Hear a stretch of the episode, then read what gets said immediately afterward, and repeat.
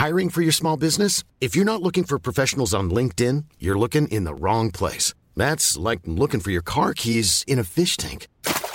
LinkedIn helps you hire professionals you can't find anywhere else, even those who aren't actively searching for a new job but might be open to the perfect role. In a given month, over 70% of LinkedIn users don't even visit other leading job sites. So start looking in the right place. With LinkedIn, you can hire professionals like a professional. Post your free job on linkedin.com slash people today.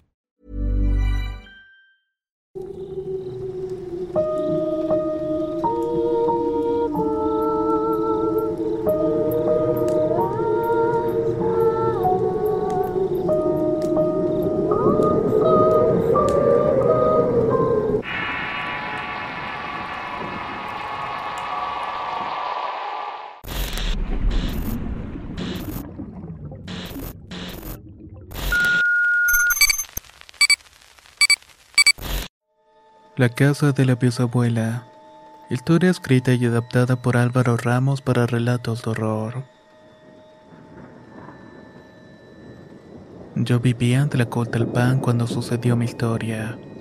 Viví en ese lugar hasta los 14 años cuando me fui con mi familia al puerto de Veracruz.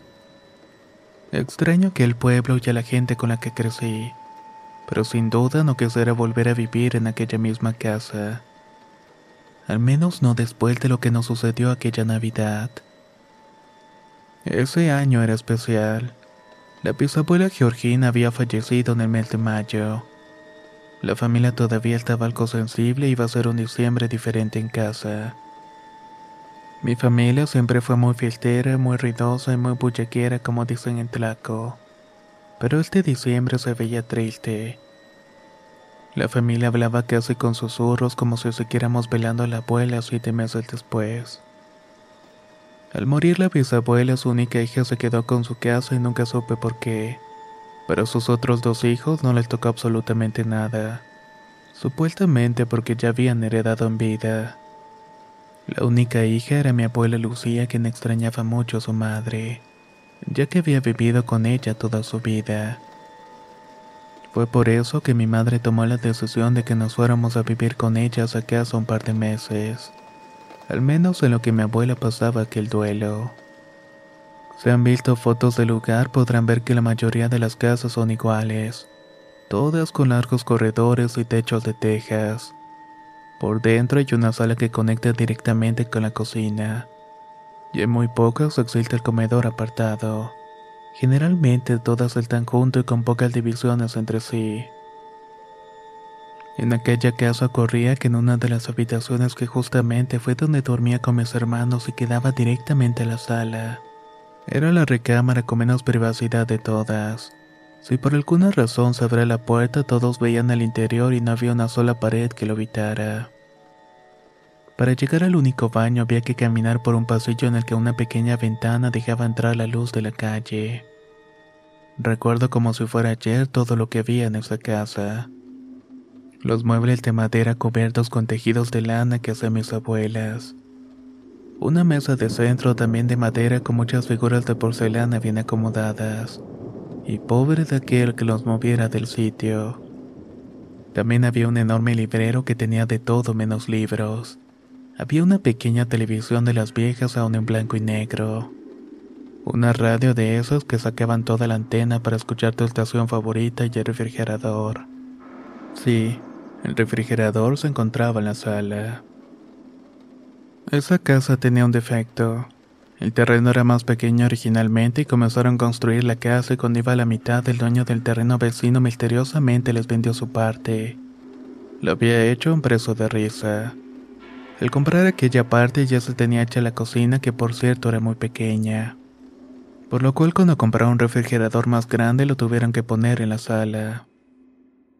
Arriba del refrigerador, al contrario de otras familias en casa de mi abuela, no había comida.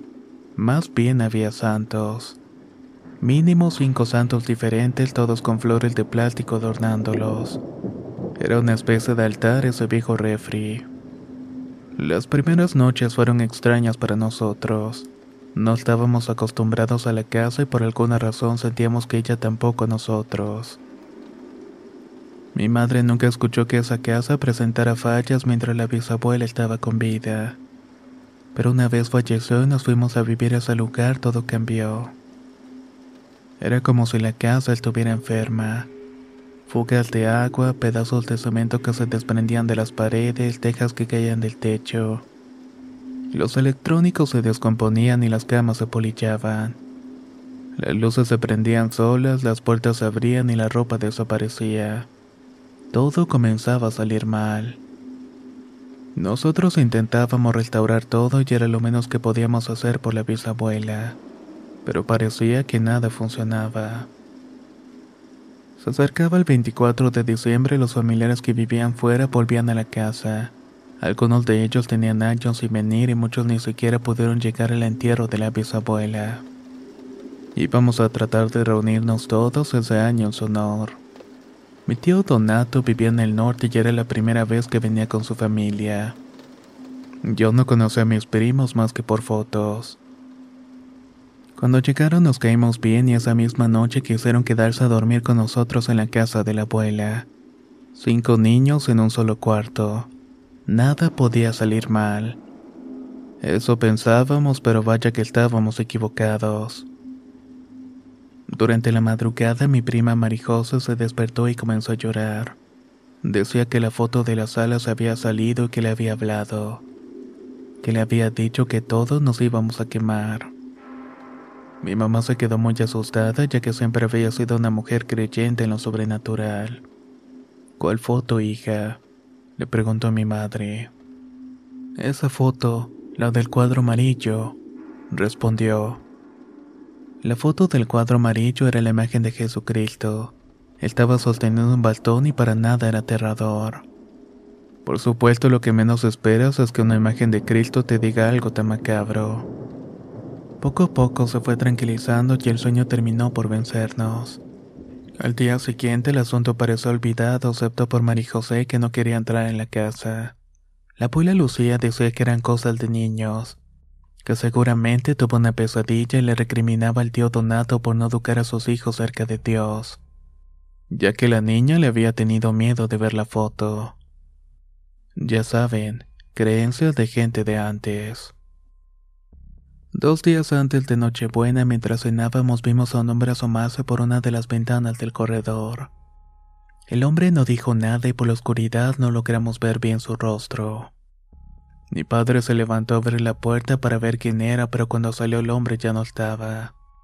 Mi abuela se levantó de inmediato y se fue a su cuarto y mi madre fue detrás de ella.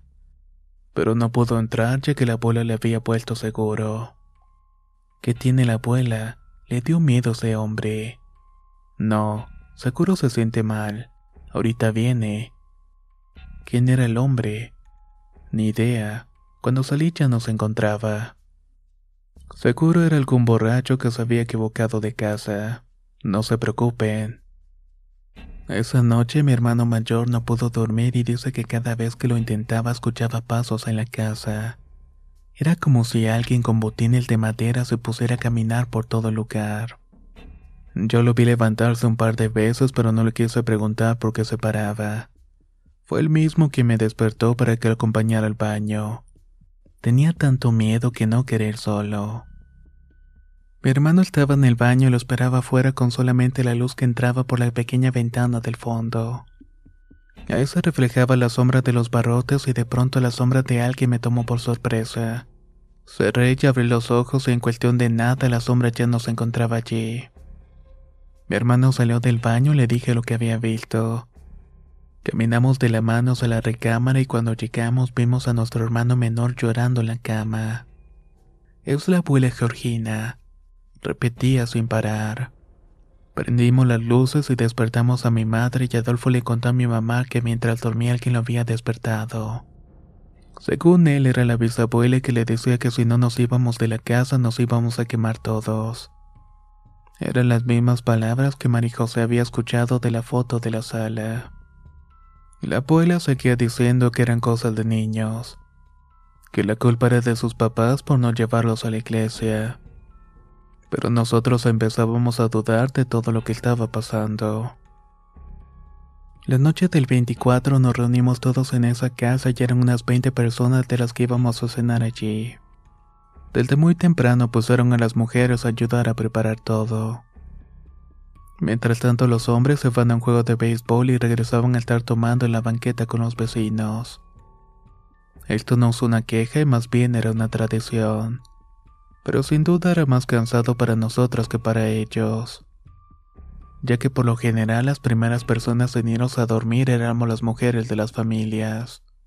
Pero esa noche era un poco diferente. La abuela parecía tener mucha energía. Como cada año cenamos después de poner al niño Dios en el pesebre.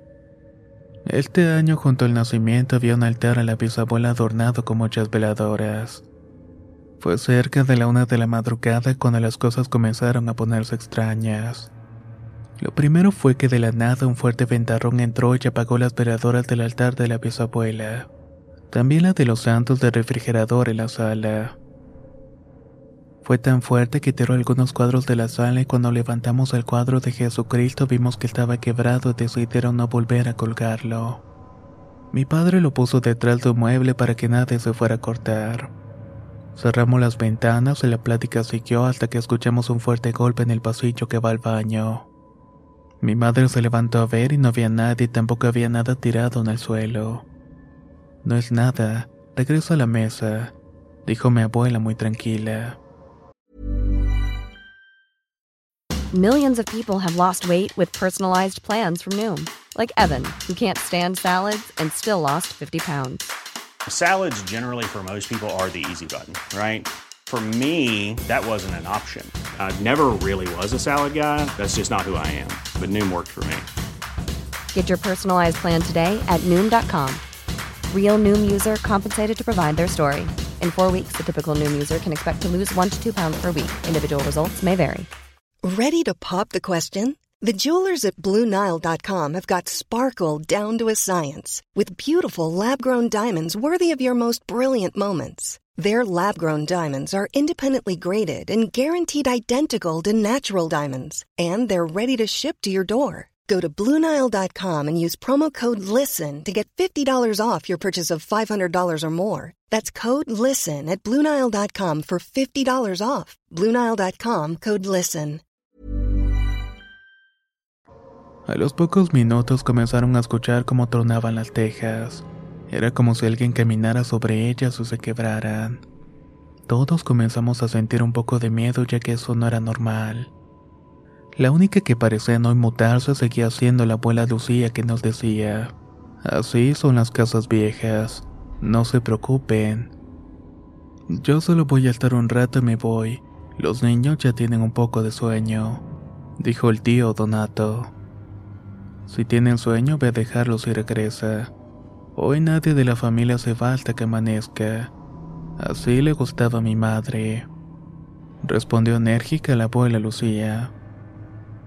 Con familia te refieres a tus hijos nada más. Así es. Los cuatro se quedan conmigo hasta el amanecer. Los niños se pueden ir a dormir, pero los demás aquí nos quedamos. El ambiente se tornó tenso ya que nunca habíamos visto a la abuela tan determinada en algo. Siempre había sido un pan con todos, pero esa noche estaba empeñada que nadie se fuera de allí. Mi madre no se fue a acostar hasta casi las 3 de la mañana. Los demás familiares del lugar se iba cada uno a su casa y al final solamente quedaron mi abuela, mi madre y sus tres hermanos. Incluso mi papá se fue a la casa de su familia para no estar allí. Hasta la fecha no recuerdo a la perfección cómo fue todo, pero sí recuerdo que fue el ruido de un cristal que me despertó. Abrí los ojos y la puerta de la recámara estaba abierta. La sala estaba completamente oscura y ni siquiera estaban encendidas las velas del altar. Pensé que se habían ido a dormir todos cuando de la nada vi pasar a una mujer caminando de la sala a la cocina. Era una mujer anciana, pero era muy alta para ser mi abuelo o la bisabuela. Por el miedo no podía moverme y poco a poco recuperé la movilidad y desperté a mi hermano mayor. Le dije lo que había visto y me dijo que me durmiera. Pero en ese momento escuchamos de nuevo el cristal que se estaba rompiendo. Mi hermano menor se despertó y comenzamos a escuchar voces de mujeres que rezaban en voz baja. No entendíamos nada de lo que estaban diciendo, pero escuchamos sus voces. Los tres nos abrazamos y comenzamos a rezar el Padre Nuestro. Hasta que mi madre entró a la recámara y nos dijo que saliéramos muy despacio. No se suelten de las manos y caminen despacio hacia la puerta. Hagan lo que hagan, no volteen a la cocina. Cuando estén en la calle, corran a la casa de su abuela Juana. Díganle a su padre que no vuelvan hasta que amanezca. Tú vas con nosotros. No puedo. Tengo que quedarme con la abuela. ¿Y dónde está la abuela? En su recámara. Hagan lo que diga y váyanse a la casa de su abuela Juana. Mientras atravesábamos la casa, la curiosidad me hizo voltear de reojo a la cocina y pude ver algo que no se me borra de la memoria. Y que nunca le dije a mi madre en vida. En la mesita de la cocina estaba sentada la abuela y uno de mis tíos le tapaba la boca. Otro le amarraba los pies a una silla y otro le sostenía una jarra de agua. Detrás de ellos, la figura de una mujer alta estaba viendo todo. Salí llorando de la casa y corrimos como dijo mi madre. Cuando llegamos le dijimos a mi padre lo que nos había dicho mi madre y él se preocupó. Nos dejó en casa de la abuela y se fue de inmediato para la casa con un machete en la mano. No vimos a nuestros padres hasta el día siguiente que fueron por nosotros. Mi madre se veía completamente desaliñada y mi padre venía con un vendaje en la mano izquierda. A mis tíos los vi días después cuando mi tío Donato se fue a despedir de todos. Iba a pasar fin de año con la familia de su esposa y creo que nunca regresó a su pueblo. Siempre que nos visitaba lo hacía en Veracruz. La abuela Lucía estuvo enferma unos días y por eso no podíamos dormir en la casa con ella. Supuestamente tenía algo contagioso, pero la verdad nunca lo supe. El 31 de diciembre la cena fue más íntima. Solamente estábamos nosotros y mi tío Manuel con sus hijos. Después de cenar se fueron y nos quedamos un rato platicando con la abuela, la cual parecía estar más repuesta de su enfermedad. Niños, voy a vender esta casa. El dinero lo voy a repartir entre sus madres y sus tíos. Yo me voy a ir a vivir con Andrés, así que ustedes pueden volver a su casa, nos dijo la abuela. Mamá, mejor platicamos eso después. No hay nada que platicar. La casa se vende. Yo no soy tu abuela. Yo no puedo vivir así. Si no hago algo, esta casa me va a terminar matando. Mamá, mejor hablemos de esto mañana ya que los niños no tienen vela en este entierro. Tus hijos deben estar preparados para todo. Si los sigues protegiendo así, luego no van a poder resolver nada. Si yo los hubiera protegido así, ustedes no me hubieran podido ayudar.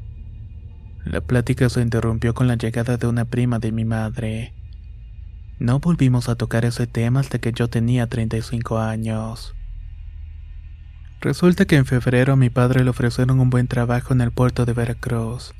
Nos fuimos todos para allá y en ese tiempo la casa de la abuela se vendió y todo el dinero le tocó a mi madre.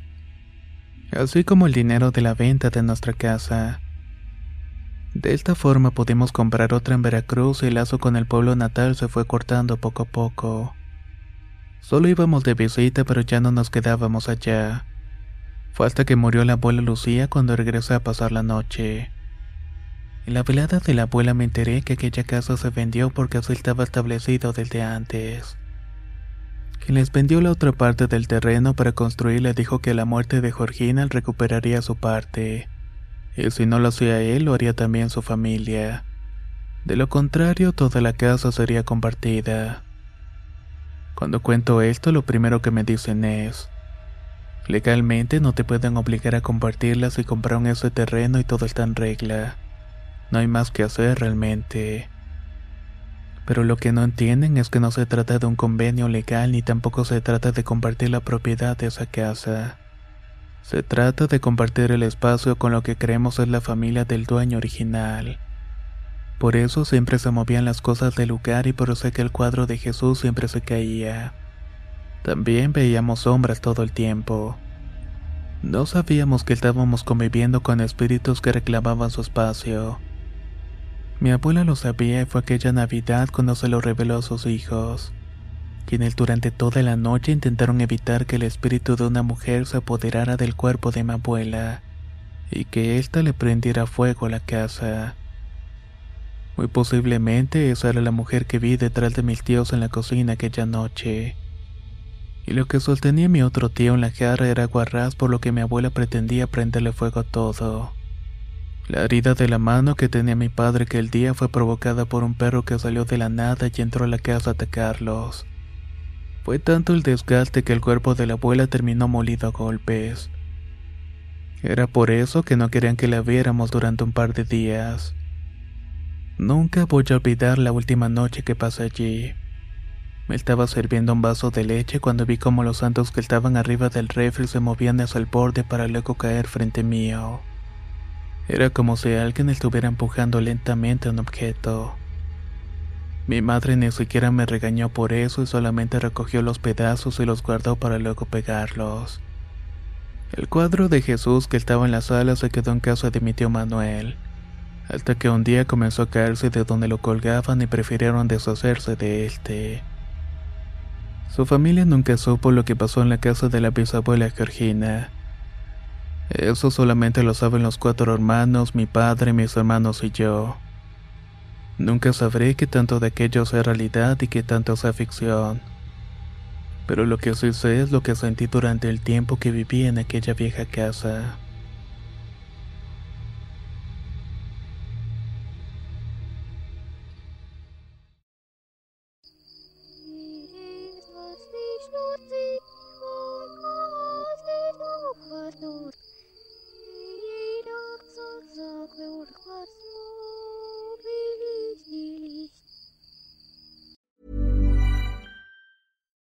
When we're on a budget, we still deserve nice things.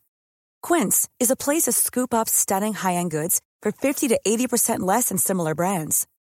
They have buttery soft cashmere sweaters starting at $50, luxurious Italian leather bags, and so much more. Plus, Quince only works with factories that use safe, ethical, and responsible manufacturing. Get the high-end goods you'll love without the high price tag with Quince. Go to quince.com/style for free shipping and 365-day returns. How would you like to look 5 years younger? In a clinical study, people that had volume added with Juvederm Voluma XC in the cheeks perceived themselves as looking 5 years younger at 6 months after treatment. Look younger, feel like you. Add volume for lift and contour in the cheeks with Juvederm Voluma XC. Reverse signs of aging by adding volume to smooth laugh lines with Juvederm Volure XC. For important safety information and to find a licensed specialist, visit juvederm.com. That's J U V E D E R M.com. Not for people with severe allergic reactions, allergies to lidocaine, or the proteins used in Juvederm. Common side effects include injection site redness, swelling, pain, tenderness, firmness, lumps, bumps, bruising, discoloration, or itching. There's a risk of unintentional injection into a blood vessel, which can cause vision abnormalities, blindness, stroke, temporary scabs, or scarring. Talk to a licensed specialist to find out if it's right for you.